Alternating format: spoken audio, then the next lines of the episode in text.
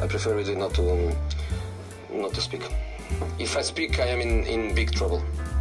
In big trouble. And I don't want to be in big trouble. Bem, estamos a gravar. Estou a ser atacado aqui por uma por uma formiga, mas pronto, já está. Um, vamos falar sobre a Liga dos Campeões. Vamos falar sobre a Liga dos Campeões. Tivemos Champions! Da... Exatamente. Tivemos já os oito jogos da primeira mão.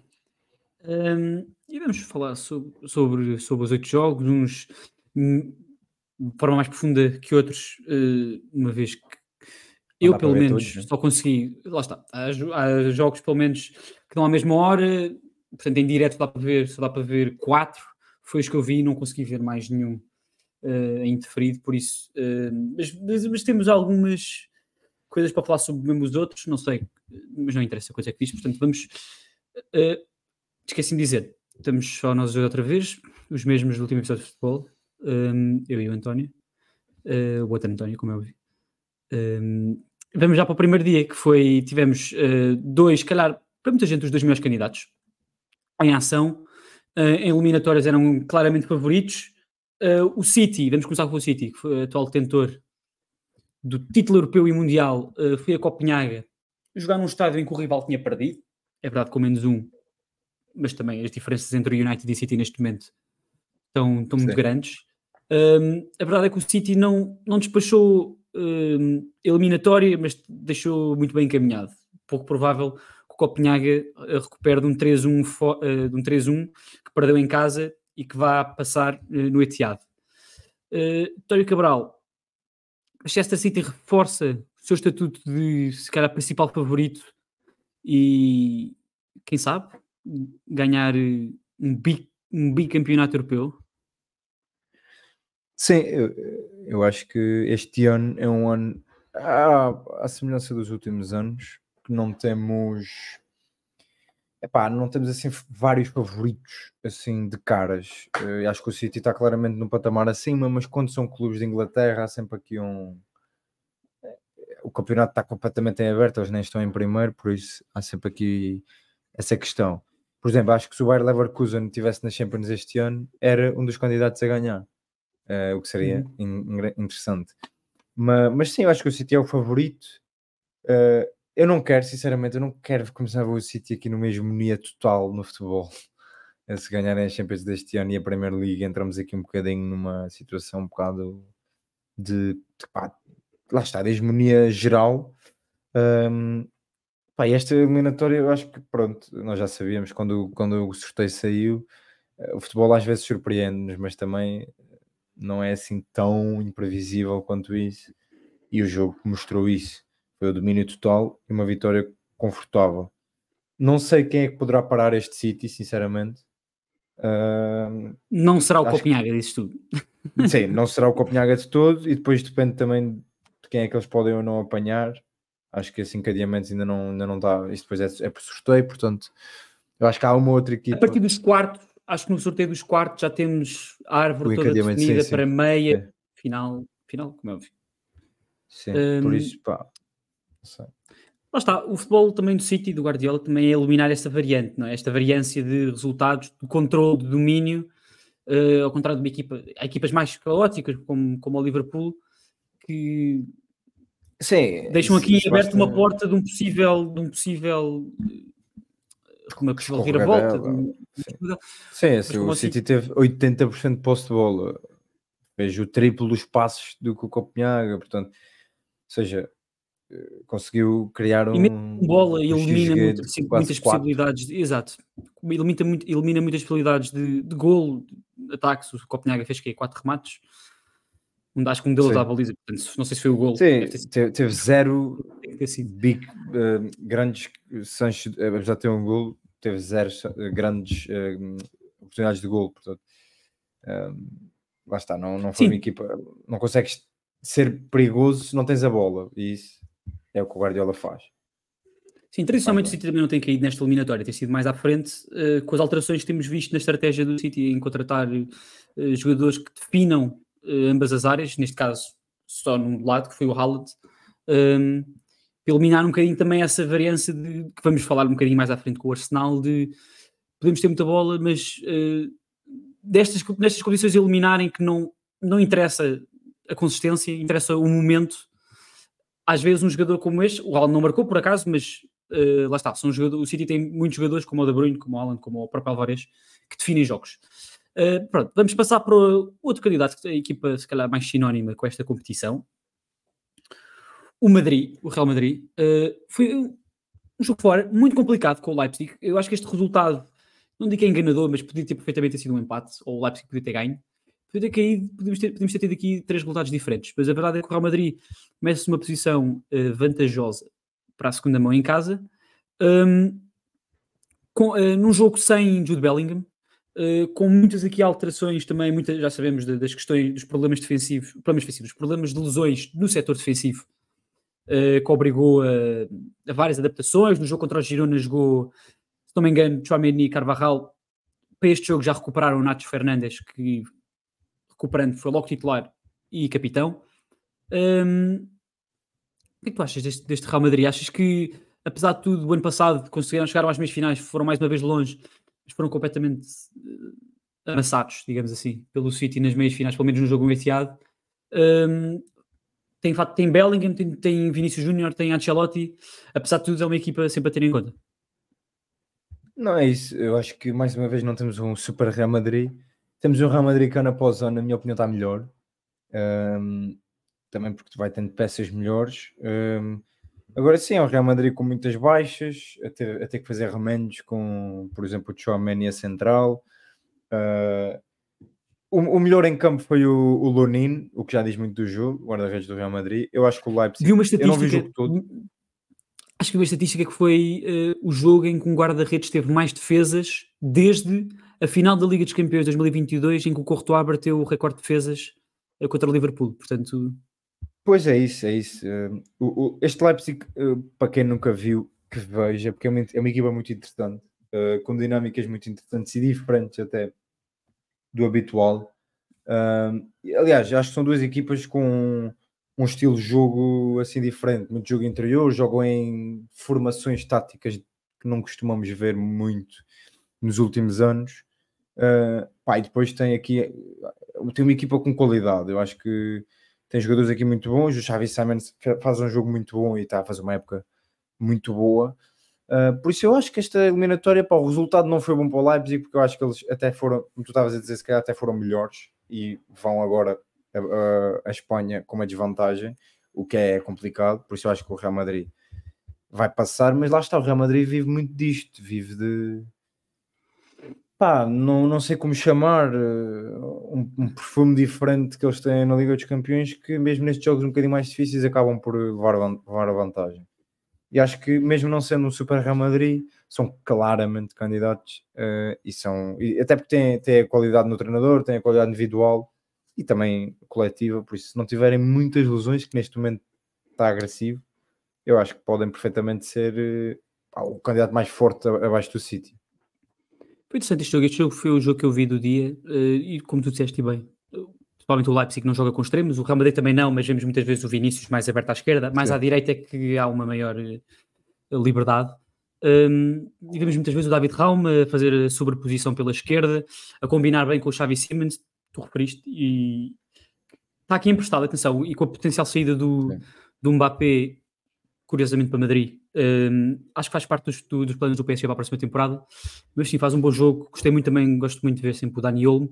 E o ataque, o ataque é muito interessante. O Benjamin Sesco, que é, lá está, pela dimensão física, um jogador faz, faz lembrar um bocadinho o Haaland, uh, que não é muito fino, mas fisicamente é, é rápido, é, é forte, tem, tem aquele remate potente. Um, lá está, vem exatamente. O Haaland também, apesar de não ter jogado no Leipzig, é da escola Red Bull, jogou no Salzburgo. Um, achei interessante o Henrique a jogar a médio que sim, é, sim. é, mais sinónimo como um lateral, mas acho que a formação, ao início da carreira, foi feita como médio, fez um bom jogo. Uh, mas sim, lá está, foi, foi, foi na definição.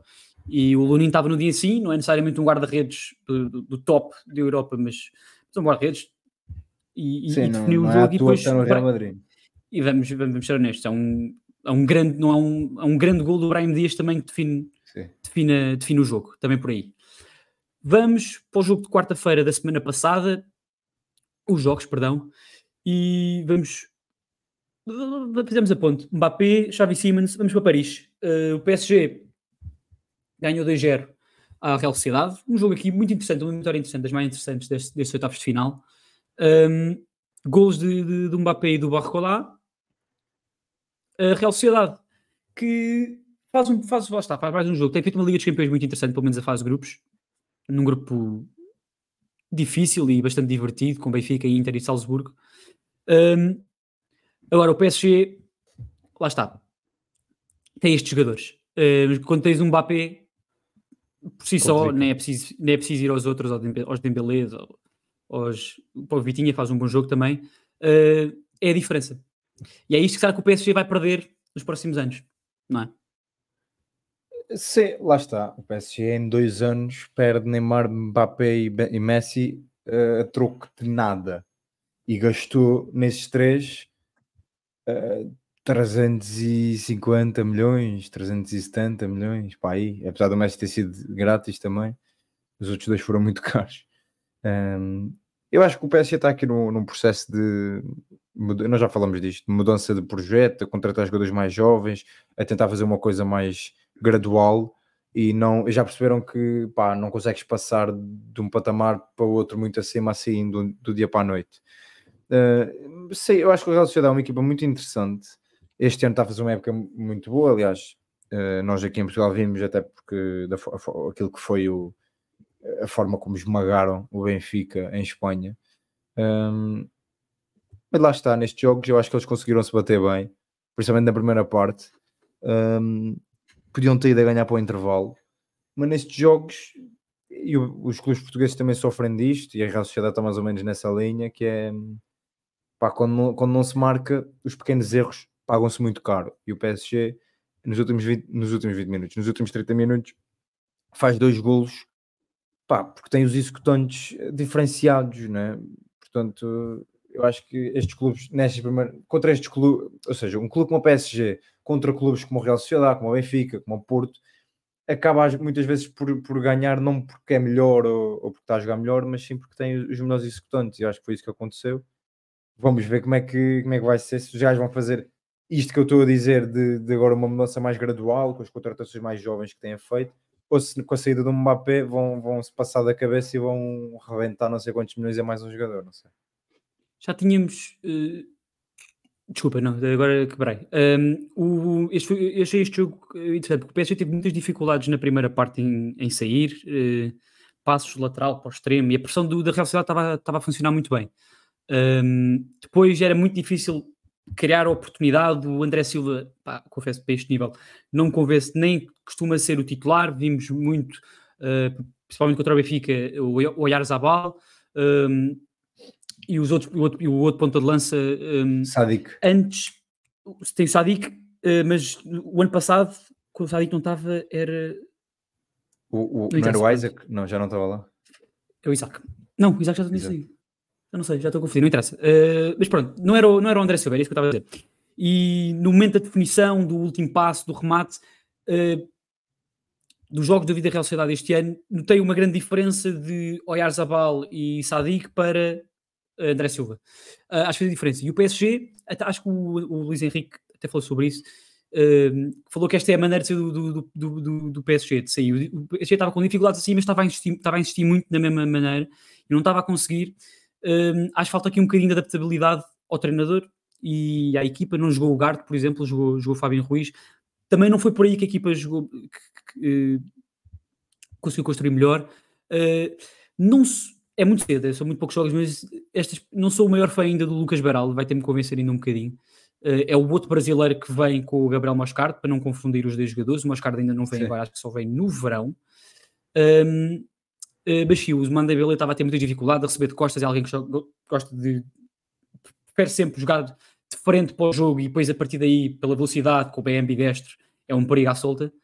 Uh, e depois lá está, o Donnarumma pressionado também não é, já falámos muitas vezes sobre ele, não o melhor jogador, com, com a bola nos pés. Uh, mas sim, 2-0 uh, é difícil, mas é fazível uh, em São Sebastião. E cima é um estádio que, dentro da realidade espanhola, que eu não acho que, que haja aquela pressão que há, por exemplo, na Alemanha ou nos países da Europa do Leste, portanto, o eu estou a dizer, acho que dentro da Real Espanhola, acho que a Real Sociedade consegue meter esse espírito, pelo menos eu senti isso quando o Benfica jogou lá. Uh, e o PSG é sinónimo pela, pela eliminação que teve com o, PS, com o Barcelona há uns anos, da, reviravolta que sofreu. Vamos avançar para o outro jogo, era isto que eu queria que eu bloquear um bocado, que já falámos sobre, ligeiramente sobre, sobre este jogo no último episódio que fizemos, uh, quando tu mencionaste o Bayern, uh, perdeu em Roma, 1-0, com o Malásio. Um, digamos que na Série A uh, tem faltado consistência uh, ao longo de uma época, ultimamente até tem estado uh, bastante bem, um, mas não foi uma equipe, não é uma equipa que, que eu esperava que o Bayern tivesse dificuldades. Um, falámos também nesse último episódio que ainda há um jogo no, no, na Allianz Arena e que, como eu disse há bocado, é um, um estádio que aí sentes de facto a pressão e que sentes o estádio em cima de ti e a Lazio aí pode sucumbir. A verdade é que o Bayern no Olímpico não fez o único remate à baliza. Sim, eh, é a primeira vez que o Bayern perde dois jogos seguidos em quatro anos. O que mostra aquilo que tem sido o Bayern nos últimos anos. Um, no entanto, nós, nós, falamos do Bayern já. Eu só queria tentar aliviar aqui um bocadinho. Eu acho que uh, o Bayern não está a fazer assim. Sim, para não repetir as coisas que dissemos. Para não repetir o que dissemos outra vez. Vamos... Eu, eu, eu, acho que o Bayern vai passar esta eliminatória, sinceramente. É a melhor equipa, não está assim tão mal. Podia ter perfeitamente uhum. ganho este jogo, podia ter perfeitamente ganho o, o jogo para, para a Bundesliga. Um, não o, da, o contra o Bayer Leverkusen, ou a seguir contra o Bochum. Um, portanto, eu acho que se nós olharmos até para o número de derrotas, para, para os empates... Temos que olhar para o contexto do jogo também, o vermelho, Sim, o penalti... É isso, tiveram um vermelho, tiveram um penalti. Mesmo a nível interno, eles não estão muito diferentes do que estariam neste, nesta precisa parte da época, o ano passado, há dois anos, há três, que ganharam. Leverkusen. Uh, sim, estão, estão a levar com o Leverkusen muito superior, o que ainda faz com que isto tudo seja ampliado.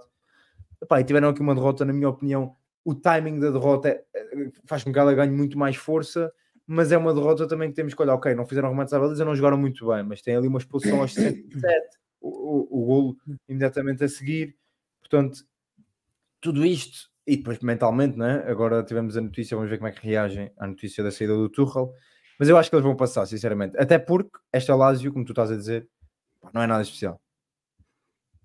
É isso. Hum, pronto, vamos avançar. Uh, os jogos desta semana, vamos começar com o PSV Borussia Dortmund, uh, empatou uma bola. Uh, não vi. Possivelmente, não vi. eu também não vi, mas possivelmente a eliminatória mais equilibrada, uma das. Uh... Sim, uma low key, uma low key desta taxa final, porque lá está, não tem nenhum gigante envolvido, nem nenhuma equipa um... que seja realmente candidata a ir longe. Um muito bom PSV contra um Dortmund médio que dá um grande equilíbrio e até eu até dava um favoritismo ligeiro ao PSV. Força, podes continuar, o raciocínio. Sim, é, é, lá está, eu não vi o jogo, vi, vi depois os highlights, mas daquilo que já vi destas equipas e do, do que tenho acompanhado, o Dortmund, na minha opinião, está, está estagnado. Uh, o ano passado também não me convenceu, apesar de quase ter ganho a Bundesliga. Uh, e este ano eu acho que está num ponto muito. Pá, nem, nem avança, nem recua, está ali meio. Não aproveita também o que se passa na Alemanha, né? porque o Bayern não vai ser campeão muitos empates. O treinador a mim nunca me convence, mas, mas também nunca está perto de sair, mas também não melhora, não há uma grande evolução desde que ele lá está.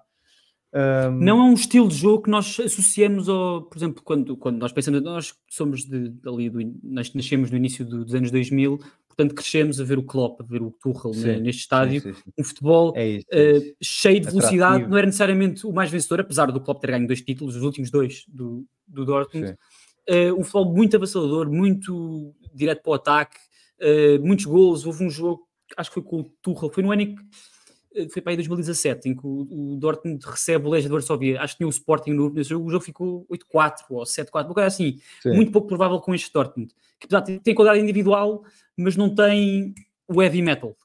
Sim, não tem, não tem de tudo, mas os resultados estão lá, do ano passado não foram sim, campeões, sim.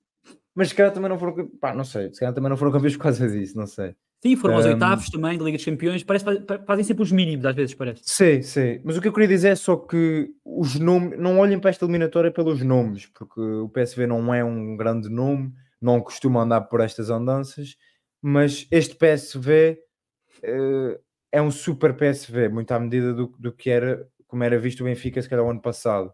Um, é um PSV que ainda não perdeu esta época, é, é um PSV que está a fazer a, está, está a fazer a, era Divisa com uma perna às costas. Agora já não estou no melhor momento da época, mas pá, são um PSV que está muito bem, está, está, está, está muito bem interligado, tem bons jogadores e, e que consegue gerir muito bem a competição interna para conseguir ter bons resultados aqui na Champions. Eu acho que eles vão conseguir eliminar o, o Dortmund, sinceramente. Sim, apesar de não terem os grandes nomes, há aqui sempre alguns jogadores interessantes, aqui ou ali. Uh, apesar de não ter feito um grande jogo, ouvi dizer o Jan Bakayo, que é daqueles Sim. extremos que, que, estão agora uh, a crescer na Europa e faz muito. É, é, belga, faz lembrar muito do Oku, uh, mas do outro lado, tanto do lado direito como canhoto. não teve um bom jogo, mas tem tido uma época também fabulosa. E lá está, os nomes que nós conhecemos no Dortmund não, não são os, os melhores jogadores do mundo, mas agora que saiu o Bellingham, mas continua a haver os, os Royce, o, o Sancho agora, vamos ver, vamos ver, estamos a ver mais Sancho, não vimos sequer na primeira metade da época. Uh, mas pronto, vamos ao, ao outro jogo da eliminatória, que se calhar é o grande, se calhar é a grande eliminatória, apesar de não, não ter aqui um City ou um Real Madrid, já tínhamos falado na, na altura, esta semana passada, sobre isto, que era, era o jogo que, que, acho que muita gente ia ver, entre o Inter e o, e o Atlético Madrid. Queria ouvir primeiro sobre ti e depois eu, eu, eu concluo. Uh, Sim, eu não consegui ver o jogo todo, uh, mas depois tentei ver o máximo dos highlights e isso tudo, porque eu acho que é um jogo mesmo muito interessante. E não, aliás, tu já tinhas quase uh, feito a antevisão a este jogo, quando nós falamos do Inter no último episódio. Uh, pá, sinceramente, não esperava do que vi um Inter ou seja, nenhuma das equipas foi avassaladora e dominou e teve perto aqui de ganhar 3 ou 4-0. Mas não esperava um Inter tão por cima do jogo. Ou seja, eu acho que se alguém era para ganhar este jogo era o Inter e até diria que o 0 até se calhar foi curto. Uh, ou seja, isto pelo que o Atlético está a jogar este ano, que eu acho que está bastante melhor e está uma equipe mais ofensiva do que era nos últimos anos, do, do que tem é, sido. Isso é um aspecto anos. muito interessante. Eu acho que perfilou-se o, o Simeone de uma maneira e durante muito tempo correspondeu a esse perfil que nós, que nós fizemos, mas para quem tem olhado para, para, o Atlético esta época, se calhar não, tem nada a ver. Pois é isso, por isso para um bocadinho mais do Atlético. Agora, também sei, conhecendo o Simeone e da forma como ele olha para este tipo de jogos, que ele queria levar o 0-0 para, para casa e, e decidir lá. Ele já fez isto várias vezes e acho que com este 1-0 o segundo jogo não vai ser igual ao primeiro. Acho que o Atlético vai ser mais perigoso e acho que esta eliminatória está longe de estar fechada apesar de reconhecer que o Inter é, é a melhor equipa neste momento e está tá tudo a funcionar bem, está tá um bom, está bonito, está bom. Pá, fabuloso. O Inter é das equipas, como eu disse é, várias vezes, já aqui noutros, noutros meios, a equipa que eu mais gosto de ver jogar pela, pela variabilidade como, como saem. Pá, uma jogada da primeira parte, não, segunda parte, se calhar, em que temos os dois centrais exteriores a fazer de laterais abertos, temos o da ou seja, o central o do eixo um, quase numa posição de 6 e, e, os dois jogadores mais recuados são o, o, o Barella e o Charanoglu. Portanto, há uma variabilidade que confunde muito a marcação adversária, até porque houve um aspecto interessante neste jogo teve a ver com a pressão, porque ambas as equipas pressionaram muito agressiva, uh, de forma muito agressiva e ao homem. E estas trocas do, do Inter, a maneira como às vezes vai saindo, com às vezes o Charanoglu a vir para dentro dos centrais e a construir a 4, um, confunde um bocadinho a marcação adversária, que tenta sempre adaptar-se está, tá a receber estímulos diferentes muitas vezes e é, e é difícil. Um, mas sim, um jogo uh, que, eu, que, eu, gostei muito de lautar essencialmente pelo que foi o jogo em apoio, pá, parece um pivô de futsal. Uh, Pá, e, e, é, é, é, isso, é, uma equipa que vai buscar os fundamentos do futebol italiano. Ou seja, uhum. isto tu teres os dois médios serem os dois homens mais recuados quando a, a, equipa tem bola para virem buscar o jogo e fazerem as melhores decisões. Isto, isto vem do futebol italiano, ou seja, e, nós falamos disso do, do, do, regista, não é? o jogador que comanda todo o jogo, isto é algo que vem do futebol italiano e que eles fazem a, forma como o Inter joga tem muito, tem muito futebol italiano ali, que hoje em dia pá, as equipas italianas vê-se muito, são equipas com muita personalidade e continuam ali intrinsecamente com o futebol italiano, mas eu acho que este Inter, pá, a mim pelo menos, chama a parte mais bonita para mim do futebol italiano é exatamente é, é o que este Inter faz. É isso, a maneira como chama a pressão e, e depois de repente, em 10, 20 segundos, ultrapassa a pressão e em combinações curtas, um, dois toques, uh, aqueles passos, uh, consegue, fazer uma jogada do Sommer até, ao, até à área contrária e fazer uma oportunidade em 10, 20 segundos, pá, é, é brilhante. Isto eu acho que deve ser dado crédito, muito crédito. Falámos pouco dele no, na semana passada sobre o Simone Inzaghi, que está a fazer aqui uma, eu, vi, eu vi esta frase há pouco tempo que é uma equipa que é mais do que a soma das suas partes, ou seja, não é um conjunto dos jogadores, ele está a conseguir retirar o melhor dos jogadores e construir à volta disso. Não, é uma equipa que tem bons jogadores, é verdade, mas coletivamente é super complexa, super elaborada. Sim. E é neste momento, se calhar, é por isso também que muita gente a mete como abaixo do, do, do, do tier onde está Real Madrid, City, se calhar mais abaixo. O a seguir, se calhar aparece o Inter com alguma sorte de sorteio, se calhar sem, sem E ainda por cima, por isso... juntando a isso, uma final época passada com estes jogadores, portanto. Uh, ano passado portanto. foram à final, este ano mais fortes, mais coesos, mais, mais, ou seja, tudo a funcionar melhor e a fazer uma época interna também melhor do que o do ano passado. Um, ainda mais, ainda mais probabilidades têm de, de ganhar. Vi, vi, vi, um post a dizer que era se calhar o, o sistema a três centrais mais elaborado e completo sempre. Deixo no ar para a pessoa. Eu, se calhar, assim, acho que nunca vi nada assim, e, e até por, pelo prazer que me dá a ver jogar, pelo prazer que se calhar que dá aos jogadores ver jogar, porque uh, são várias coisas ao mesmo tempo a atacar e a defender. Eu acho que isso é, eu acho que isso é muito interessante. Mas então, para o último dia, estamos a gravar isto na quinta-feira, portanto, ontem tivemos os últimos dois jogos da primeira mão. Uh, vamos começar com o jogo, uh, vamos chamar-lhe o Derby de Maradona, Nápoles, Napoli e Barcelona. Um, entre do, do, os dois campeões uh, do ano passado, época passada, que este ano estão bastante longe do título um, dos, seus, dos, seus, respectivos países. o Nápoles num estado muito pior, está a 20 e tal, 25, que é 25, 28 pontos do Inter. O Barcelona, mesmo assim, ainda está na, na, na zona da Liga dos Campeões e para algumas quebras do Real Madrid, do Girona, está, um, como dizem os americanos e os ingleses, a touching distance, não está assim tão longe. Mas foi um empate. Foi uma das poucas equipas, o Barcelona foi uma das poucas equipas a, a marcar gol fora e marcou o primeiro. Robert Lewandowski marcou aos 70 minutos, Victor Osimhen empatou aos 75. Um, eu não vi este jogo, tu também, eu sei que tu não viste, porque tivemos, tivemos a ver o, o Porto Arsenal, mas uh, tiraste algumas impressões de algum resumo, de alguma leitura que fizeste uh, após? Sim, depois vi, olha, foi de manhã até que vi o resumo, enquanto tomava o pequeno almoço. Um, uhum. E lá está, eu sinto que são duas equipas que estão claramente abaixo esta época uh, do, do que se esperava, principalmente o Nápoles Uh, e do que vi, acho que o Barcelona foi superior e este resultado acaba por ser. Acho que acaba por ser um bom Barcelona, porque com o igual e agora uh, indo para, para o campo no, com tudo empatado, mas acho que podiam ter perfeitamente ganho o jogo. Acho que do que eu vi, o Meret faz um. Pá, a imagem do que falamos ah, do Lunino. Acho que foi o guarda-redes da semana da Liga dos Campeões, por isso. isso... Faz, faz um grande jogo. Uh, e depois o Nápoles consegue também um gol porque tem apesar de não estar num bom momento, tem jogadores que fazem a diferença e o gol do Ozyman é à ponta de lança. Um, por isso, acho que o Barcelona é claramente mais forte, mas acho que nenhum desses, destas duas equipas são candidatas uh, a ganhar as Champions, apesar de que o Barcelona é sempre o Barcelona e tem jogadores para para conseguir ganhar uma Liga dos Campeões. Não acho é que as coisas, as condições estejam reunidas para, para que isso aconteça. E gostei do que vi, gostei de. E também vi pessoal a falar sobre isso. Gostei da, da exibição do Cancelo, ele que tem estado meio intermitente, uh, ora joga, ora não joga, uh, tal como o Félix. Uh, e acho que, pá, eu gostei de jogar à esquerda. Um, do que vi, do que ouvi, acho que fez o. Novamente, está tá, tá outra vez a subir. Ele teve também uma lesão chata.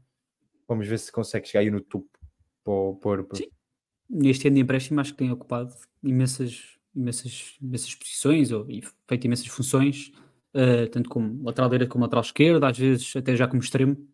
Um, que é que vai tanto aberto ele no final da como é interior, vamos ver. Vamos ver se fica, uh, se fica em Barcelona ou se, ah, se volta a Manchester. Referi só que o, o Christensen jogou no meio campo eu vou ser é verdade, como tem, jogado, como tem jogado nos últimos jogos, acho eu, já tem sido uma alteração que não é. Não é Exato. Eu, eu, pá, eu, não, eu não tenho acompanhado muito o Barcelona. Neste jogo também não vi o jogo, mas vi o resumo. Eu acho que é interessante Ele tem as características para, para poder encaixar bem ali. Uh, pá, acho claramente uma opção mais viável e com mais potencial do que o Oriol Romeu. Não é uma posição desconhecida, eu acho que ele na formação foi, foi bem defensivo.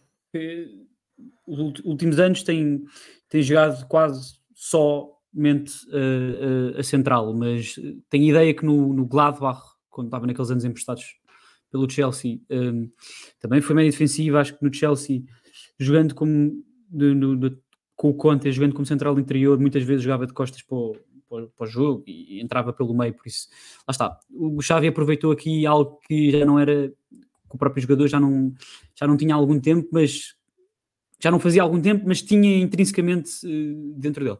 Uh, outro jogador que, que, regressou e que, uh, regressou, não sei se foi agora, se foi nos últimos jogos, mas o Pedri está envolvido no, no golo. Sabemos da qualidade, o problema dele não é esse, quando está a jogar é sempre um dos melhores jogadores do mundo mesmo.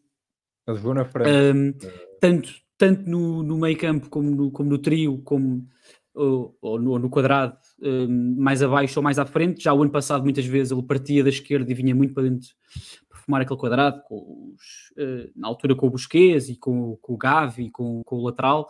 Um, Uh, portanto, lá está. É, é, um bocadinho de disponibilidade dos jogadores do Barcelona e quem diz o Gavi diz muitos outros que estão lesionados neste momento e é só olhar para o banco. É só olhar para o banco do Barcelona neste momento Sim. com uh, Héctor Forte, uh, Paulo Cubarsi, Mal Caçador. O próprio Fermin Lopes foi, neste momento já é quase um jogador de primeira equipa só, mas foi lançado este ano.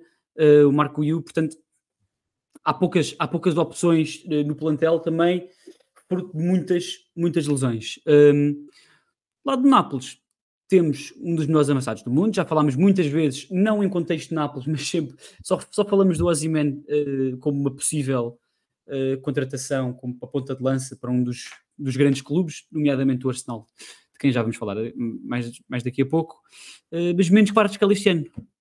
o que é que achas que se tem passado este ano? É o efeito do Spalletti ou foi um one season wonder e nunca mais vamos ver mais nada? Pá, acho que não, acho que não foi o One Season Wonder, acho que. Vimos, vimos ali qualidade que. que... Pá, está a ser mal aproveitado este ano, está a ser mal aproveitado este ano, e vemos, e está a ser mal aproveitado este ano, mas uh, lá está, é só, é só ouvir mais, é só ouvir outra, é só ele sair deste contexto ou ouvir outro Sim, e, aproveitá-lo. E é daqueles jogadores que não foi um jogador que explodiu assim do nada, assim. Quem, quem anda atento ao futebol já conheceu o Ozyman no, no Lille. E aí não, não, já, não, para de escalar, para de escalar. Eu estava a falar que faz. Ah, então fui eu que não. Não, não apanhei porque fiquei, fiquei na. Não sei se, se ouviram, mas acabaram tipo, de demolir um prédio aqui ao lado. E eu estava. Ah, boa. Estava a pensar nisso. Estava literalmente a, a cair. Não, não, sim, o Ozyman, sim. O, o Kvaratskhelia. Não, lá está. Como, é assim. como só veio o ano passado, muita gente não conhecia e pode, pode criar sim, aqui sim, um sim. Nesse aspecto, é um nesse aspecto teve o ano passado uma boa época, mas não é nada especial. Se calhar, sim. não é. Imagina, o que é que eu acho? Eu acho que não é claramente um One Season Wonder, viu-se ali coisas de, de, de, de, elite. Agora, não acho que aquilo seja normal. Não acho que aquilo seja normal, nem dele, mas também porque ele estava num contexto. Ele, o ano passado, o Napoli foi a melhor equipa do mundo, possivelmente, abaixo do City. Uh, por isso, acho que há alguns no meio desta época e da passada, uh, mas que, pá, que é um jogador, não é One Season Wonder de todo, tem 23 anos vai ser dos melhores jogadores do mundo. Agora, não, não esperem que ele agora dos 20, aos 23, 24, 25 vá fazer todas as épocas iguais da época passada, não vai. Mas acho que tem potencial para voltar a fazer épocas do género daqui a uns, aninhos, daqui uns aninhos, no contexto certo. Acho que não é no Nápoles, claramente. Nem para ele, nem para o Ozyman. Jogo empatado e dia aberto para, para, para a segunda mão desta eliminatória que vai ser disputada em Barcelona. Uh, tudo em aberto, que eu diria também, apesar de ter acabado uh, em um zero, Está o Futebol Clube do Porto Arsenal, ou Arsenal Futebol Clube do Porto. Dizer uma coisa importante sobre, este, sobre o Porto Arsenal. Uh, nós estivemos em live no TikTok a acompanhar o jogo. E quantos de vocês é que apareceram? Muito poucos, muito poucos. Portanto, dizer aqui que nós vamos tentar. Lá está, nós também não somos os melhores nisto porque nós não, não podemos prometer. Sim, vocês não sabiam. Nós vamos tentar fazer umas lives aí durante uns jogos, possivelmente na Champions, porque nós os dois podemos à quarta-feira, nos jogos de quarta-feira, fazer umas lives a acompanhar os jogos com vocês. Se vocês tiverem interesse, para já estamos a fazer no TikTok, possivelmente depois vamos fazer eh, no YouTube ou na Twitch, não sei. pá, se tiverem algum feedback nesse sentido, falem connosco. Mas se tiverem interesse, estejam atentos, porque é possível que nós aí nos jogos estejamos aí. E quando tivermos, eu também anuncio uh, na, na, página do Instagram. Por isso, pá, quem não segue no Instagram que siga, porque, pá, porque é interessante e muitas coisas não vamos falar aqui. Nós, quando estávamos a acompanhar o jogo, fomos falando uh, e, e, vocês vão interagindo connosco, então é, é mais difícil. Vamos fazendo uma análise em direto daquilo que está a acontecer. Nós fizemos só durante a segunda parte, começámos no intervalo e acabamos no final do jogo. E e quem tiver interesse. Outras coisas, íamos falar sobre coisas que nos iam perguntando sim, sim. também nesse sentido. Pronto, fica aí a nota. Um, o, o Porto um, foi com o 11 que tem, que tem jogado ultimamente, com, com a alteração que já não foi feita neste jogo, foi feito no passado do, do, do Otávio a entrar para central, mas este tem sido o 11 que o Porto tem usado e que começou uma onda de melhores exibições, pelo menos, um ou outro mau resultado, mas, mas, mas melhores exibições, que, claro, é a base do, dos resultados, com, com Galeno e Conceição uh, abertos, um ponta de lança, normalmente, tem sido Evan Nilsson, um, PP, Alan Varela e Indy Gonzalez, e depois o quarteto defensivo. Um, vamos pegar primeiro aí, uh, tens gostado do, do pouco visto do Porto, não sei se tens visto o Porto também para o campeonato, uh, Porto tem jogado melhor, uh, quais é são as conclusões que tu tiras de, de, deste Porto, o que é que tu achas que tem sido melhor ou pior? Sim, não tem, do, do que vi, não vejo todos os jogos do Porto, mas vi alguns recentemente, vi o empate com o Rio Ave, inclusive no estádio, que foi o início desta má fase, no Dragão, uh, o início desta má fase, e aí não gostei. Acho que o Porto não jogou mal, mas eu acho que o Porto tem tido algumas dificuldades uh, nesse tipo de jogos, que é a maioria em Portugal, em que tens que assumir e tens que ser a equipa dominadora, tem tido dificuldades na criação, tem tido dificuldades, muitas dificuldades na transição defensiva, muitas dificuldades na transição defensiva. Porquê? Uh, e, Porquê, Porquê que achas que isso é? Eu, eu acho que pode ter a ver com as características do meio campo um, uhum. e dos jogadores do meio campo para a frente Uh, e também com as características dos defesas. Um Pep, por exemplo, às vezes nesse sentido acaba por ser um pouco. E os Exposto. laterais também acabam por ser um bocado dispostos pelas características individuais dos jogadores e também porque nesses jogos, quando a bola não está a entrar, uh, o Porto tem que ganhar e acaba por, pá, por arriscar mais, meter mais homens na frente, abrir mais espaço e depois a transição não acompanha. Eu acho que tem sido por causa disso. Neste jogo com o Arsenal em específico, gostei muito porque lá está. Uh, Primeiro, por, por, vários motivos. Acho que é, é um jogo que se, é, está mais dentro das características deste Porto, uma equipa muito bem organizada e pode ficar mais à espera uh, e que fecha muito bem os espaços. Eu gostei muito da forma uh, que eles conseguiram fazer o jogo todo, principalmente a linha defensiva, uh, a sincronização do momento de saída do lateral na pressão e dos três a vascular e depois do lateral voltar e voltar à linha de quatro. Isto não é fácil de fazer durante 90 minutos sincronizado os momentos de pressão, sair no momento certo, voltar, sair no momento certo, voltar, esperar, paciência, paciência, paciência. Eu acho que isto é muito difícil de fazer ao longo de 90 minutos contra uma equipa como o Arsenal, que são equipas que são peritas a arranjar espaço onde não há. Uh, por isso, eu acho que nesse sentido, e acho até que o Sérgio Conceição é especialista neste tipo de jogos e a preparar este tipo de jogos. Uh, e também dizer que no final, quando o jogo acaba, quando o Galeno marca, o Sérgio Conceição senta-se com um ar tipo mentalmente estafado. Uh, e eu acho que aquele jogo é daqueles jogos em que, pá, para um treinador como a Conceição, é, é como jogar tipo duas horas num jogo de xadrez. É, estás constantemente a, a, tentar manter a equipa num nível muito alto, a tentar não abrir espaço, a tentar não fazer erros, porque esses erros, se fazes um erro, dá golo. E pá, ele conseguiu e sentou-se mesmo tipo, está feito, este, está feito. Uh, pronto, são jogos que exigem muito mais daquilo que também é a parte tática do treinador. O Conceição nisso é muito forte por isso eu acho que o Porto nestes jogos acaba por ser mais competitivo do que às vezes é em alguns jogos da nossa liga. Havia aqui, tinha aqui uma questão um, sobre como é que o Arsenal ia entrar para, para o jogo. Se, eu tinha mais ou menos a certeza que 10 dos jogadores uh, que iniciaram iam começar. Tinha a dúvida entre uh, Trossard e Jorginho, uh, porque contra o Liverpool, num jogo brilhante do Arsenal, começou Jorginho e vimos muitas vezes um duplo pivô, Rice muitas vezes já como interior esquerdo, mas uh, com também uma dupla de 10, basicamente com Havertz e, e Odegaard para puxar os centrais e os jogadores mais avançados até eram os extremos. Uh, a verdade é que nos últimos jogos temos visto, uh, pelo menos nas, nas, grandes vitórias contra o West Ham e agora em casa houve outro jogo que eles ganharam por muito que eu estou a esquecer e vi. 5-0, não foi? Não interessa, mas pronto. O Trossard foi o, foi o avançado hum, e acho que fez sentido no, quando, vi, quando vi os 11, a continuidade. Burnley, desculpa. West, Burnley, Burnley, fora, foi o jogo fora também. Uh, foi, foi o Burnley. Um, manter a continuidade, a equipa estava já bem, uh, Trossard também com um passo novo para criar espaços.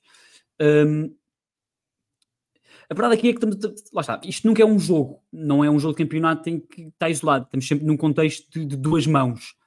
Um, ou seja, isto é quase como se fosse uma primeira parte. Eu nunca senti o Arsenal urgente o suficiente Sim, para ganhar o jogo. E a eliminatória não está perdida, apesar de tudo. Um, um, até porque muitos destes jogos, uh, contra o West Ham foi assim, contra o Palace foi assim, contra o Burnley não me lembro. Uh, mas em muitos jogos do campeonato, como o Arsenal é, o Arsenal é a melhor equipa nas bolas paradas, principalmente em canos. E eu achava que esta ia ser a história do, do jogo. E o Arsenal muitas vezes tem dificuldade de, a entrar, entrar não, em marcar gol uh, em campo aberto e usa, usa em jogo aberto e usa a bola parada ofensiva como meio desbloqueador, basicamente. Porque obriga sempre o adversário, um, ehm, desmotiva primeiro e obriga sempre o adversário depois a reagir e a, e a, e a e a ser mais proativo. E aí depois o Arsenal encontra mais passos com o Martinelli, com, com o Saco, o Kai Havertz é brilhante no jogo uh, em transições, em que serve como referência para bolas altas. Uh, e o Arsenal estava a conseguir criar oportunidades e ia conseguindo, uh, nos cantos, acabar o canto com um remate ou, ou, tocar na bola, só que não estava a conseguir marcar gol. E eu achava genuinamente que o Arsenal marcava um gol de canto e o jogo ficava 1-0, ou, ou então depois abria, ou então o jogo ia ficar 0-0, porque também não estava a ver o Porto, apesar de ter tido aquele lance da primeira parte do Galeno, não estava a ver o Porto a assumir. E o, a verdade é que o Porto também só ganhou porque foi um lance de gênio do Galeno, um, um lance também, podemos dizer, de infortúnio, ou, ou de, de infortúnio, ou de, de quem não falar de outra palavra, do, do em que foi mal batido uh, para muita gente, e acho que sim também. Um, e como falámos do início do jogo, quando falámos deste, deste episódio do, do City, que um, nos primeiros anos do Guardiola controlava muito os jogos eliminatórios e acho que o melhor exemplo disso é o Real Madrid em que tiveram uma eliminatória tem, vamos dizer, 70 minutos, eles tiveram 170 minutos por cima em que foram melhores que o Real Madrid, mas naqueles últimos 10 eh, Benzema, Rodrigo, Vinícius foi decidiram o jogo, eles ficaram eliminados, é isso que vale, são esses 10 minutos. Enquanto no campeonato é consistente que, que passa. E é que se calhar é isso que, que falta ao Arsenal, falta se calhar um, os jogadores que o City e o Liverpool têm na Premier League e que definem os jogos em ambas as áreas. O Alisson na defesa e o Salah no ataque, o Alan no ataque, o Rodri muitas vezes no ataque, o Arnold, o De Bruyne. Uh, e o Arsenal tem bons jogadores, é verdade, que muitas vezes definem e, e resolvem jogos, mas não são aqueles, se calhar, não são aqueles. Uh, não, são, não são esses jogadores que eu acabei de referir, se calhar. Sim, e... se nós olharmos para os jogadores do Arsenal, não é um Bucaio Saco, não é um Troçar, não é um Martinelli, não entram nesse, nesse espectro. Uh, isso é verdade. São, são, se calhar são jogadores de elite a esse nível, mas que não definem os não jogos, se calhar. Aspecto, sim. Sim. Como é, por exemplo, o Bernardo Silva. O Bernardo Silva é um jogador de elite, não é ele que define os jogos, por exemplo. Um, sim. Eu, é eu gostava só de referir duas coisas. Um, primeiro, dizer que o Porto, do que eu vi, ganhou um central no Otávio, que era muito necessário que isto desse certo e rápido. Pá, eu vi, vi dois, ele fez dois jogos, acho eu, pelo menos eu vi dois jogos, uhum. e gostei imenso.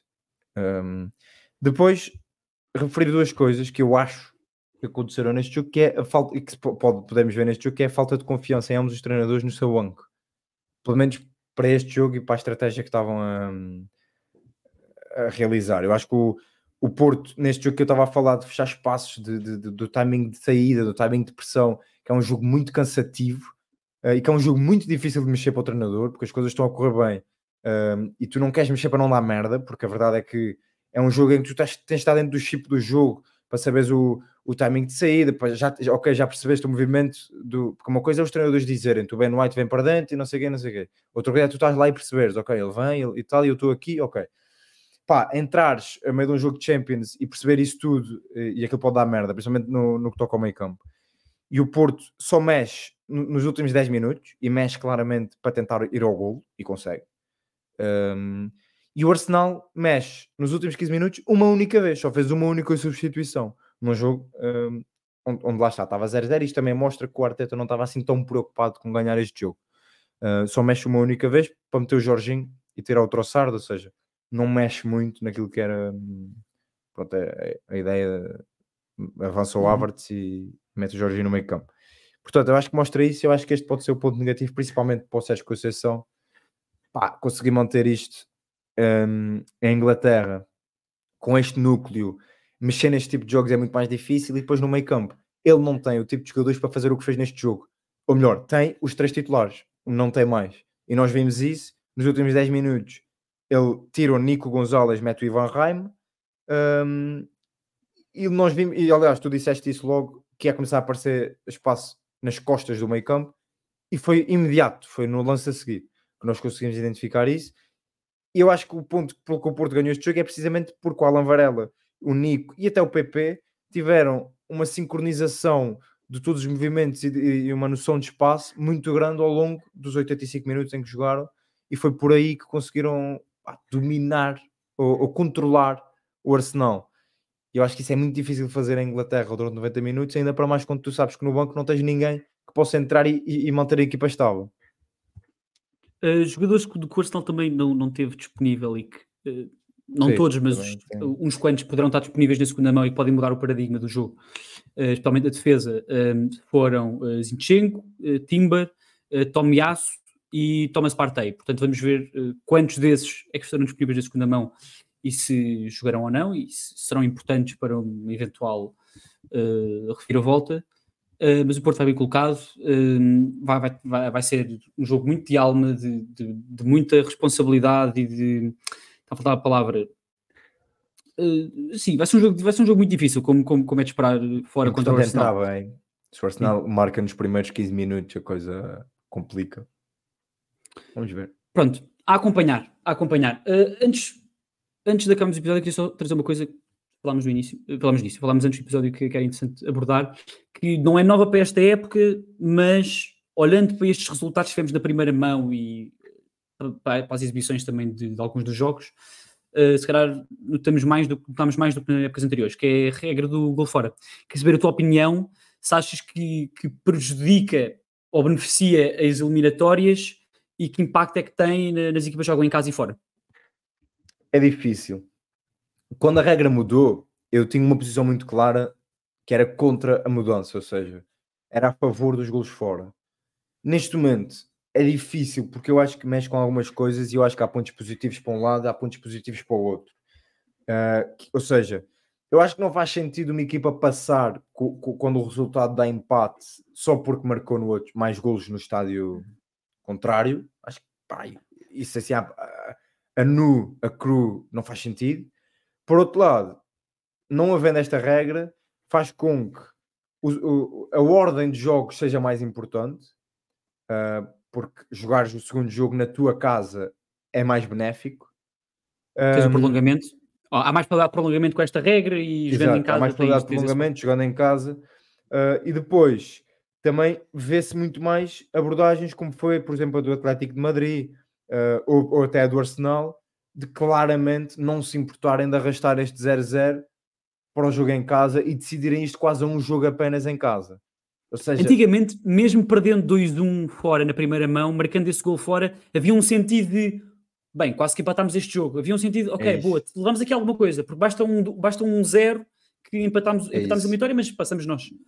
Um, Ou seja, para o espetáculo, eu acho que não é bom no- a- esta regra como está neste momento, porque faz com que as equipas se fechem mais, não arrisquem, pá, acabam por enganhar um bocadinho o primeiro jogo à espera do segundo.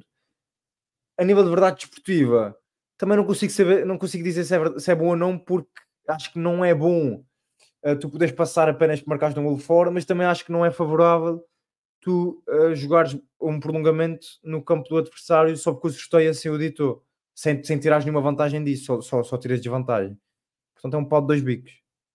Esta regra, lá está, eh, permite que hajam mais prolongamentos e que hajam mais minutos. Eh, o prolonga- prolongamento em si, para além de, ser mais exaustivo para os jogadores, acho que para mim, eu nunca fui grande prolongamento, eu senti que é só mais meia hora, quase que a adiar o inevitável com os seus penaltis. Aquilo é muito. Parece que são jogadores que Sim. estão-se a arrastar um bocadinho. Seu Nunca- nunca fui grande fã. Um, às vezes melhora, mas são, são, muito poucos os casos, são raros. Um, uh, mas chegaste, falaste, no- falaste num ponto essencial que é alguém olhar de fora, alguém que não é do futebol, não está habituado a esta regra, porque fora deste, deste mundo, isto não sei se é aplicado em mais algum, alguma modalidade, é um bocado estranho. Uh, ok, empatámos, mas aquela equipa passou simplesmente porque colocou mais gols fora, é um bocado estranho. E há o argumento também de, ah, mas de facto, se olhares para esta primeira mão, um, as equipas que jogaram fora sentiram-se menos. Um, não se sentiram uh, obrigadas a atacar e a marcar golos. Tudo bem, mas as equipas que estavam jogar em casa também não tiveram receio de, de, de, se meter a defender, porque se forem um golo vão para a segunda mão com, com muitos mais com outros, problemas. E a verdade é que estão a jogar em casa também há função quase ética ou moral de temos 30 mil pessoas que pagaram um bilhete para nos ver e nós estamos aqui simplesmente a guardar um 0-0 porque impedimos que a equipa adversária marcasse golo e isso para nós até é interessante. Uh, lá está, há, em, para cada para cada fotografia há, há, duas versões, ou para cada história há duas versões, não, não sei qual é o ditado, a expressão, o que for, não interessa. Uh, há, há, duas maneiras de ver a coisa. Uh, portanto, deem as vossas opiniões sobre, sobre isto. Se gostam ou não, lá está. Só o facto de, para mim, dar mais prolongamentos uh, não, não me interessa muito, mas depois também não faz muito sentido só por marcarmos mais gol fora para passar. Por acaso, uh, isso aí é um tema interessante. Os jogadores de elite, os jogadores de elite, por acaso, ouvindo Gary Neville, Jamie Carragher, Keane, esses jogadores que passaram por esta experiência, jogaram muitos jogos europeus, muitas eliminatórias, falaram do, do eles próprios gostavam deste, apesar de sentirem na altura uma pressão gigante a jogar e uh, sofrer um gol fora, sofrer um gol uh, em casa era era uma coisa, era uma nuvem negra que via, parecia que tinha caído a saia terminada. E eu, eu e... acho que a probabilidade das grandes reviravoltas e daqueles grandes jogos de Champions é maior de existirem mais com a regra antiga. Porque um golinho Sim. fora faz aqui a diferença e dá-te, nem que seja só psicologicamente. As grandes reviravoltas aquele, aconteceram. Aquele 6-1 do, do, do Barcelona contra o, contra o PSG, é, aquele, aquele sexto gol só é tão importante porque antes desse sexto gol estava 5-1, ou seja, a minha tarde estava empatada porque tinha ficado 4-0. Mas, mas, a verdade é que na altura o Barcelona estava eliminado, portanto precisava daquele sexto gol. Se calhar hoje em dia é isso, é isso. eles ficavam confortáveis. Seja... Bem, já ganhámos 5-1, pá, já é ótima esta recuperação, vamos lá para o prolongamento, temos meia hora para, para passar. Ali não, ali era a urgência máxima. Isto o jogo acaba aqui nós vamos fora. Sim. Eu acho que, o jogo contra... pensando um bocado sobre isso, eu acho que iria chegar à conclusão que preferia a, a regra do Tottenham, a reviravolta do Tottenham em Amsterdão, em que eles perdem 1-0 em, em Londres, estão a perder 2-0 lá e o jogo Exato. acaba por ficar 3-2, ou seja, o jogo fica, a eliminatória fica empatada, mas o Tottenham passou e, e só, só, temos esse momento do gol do último minuto de, do festejo do Lucas Moura, da Harry Kane, do Pochettino, porque havia eh, essa regra do, do gol fora. Portanto, se calhar Exato. perdemos aqui memórias e momentos. É Pronto, isso, é isso. Não entra. É, o isso. Mas ia só dizer para deixar aqui, pode ser um tema interessante para um futuro episódio nós abordarmos, qual, como abordamos agora, tu não estavas no episódio da NBA, possíveis formas de melhorar o All-Star Weekend, uh, possíveis formas de desempate, que é uma regra que já mudou muito, já houve o gol de ouro, uh, ao prolongamento, há penaltis, nunca se percebe bem. Nunca, exato, nunca se percebe bem quando é que há prolongamento, quando é que não há, porque é que há, porque é que não há, é um bocado estranho. Há, sim, as competições vão variando, têm as suas próprias regras, por isso é sim. é sempre um bocado confuso. É, sabemos no momento. Qual seria a melhor forma? Seria jogo e penaltis, jogo e outra coisa e penaltis, jogo e outra coisa qualquer. Se o gol fazia sentido ou não. Uh, pode ser que um tema interessante para discutirmos, se calhar antes do Euro, porque eu acho que isso nas seleções ainda se sente mais nessas competições. Uhum. Aliás, com as vossas contribuições e com as vossas sugestões. Exato. Daí, é uh, e pronto, uh, voltamos para a semana. Não creio que voltaremos no, na meio da próxima semana, mas voltaremos certamente para a próxima semana, sexta-feira. Uh, e, exato, até à próxima. Até à próxima.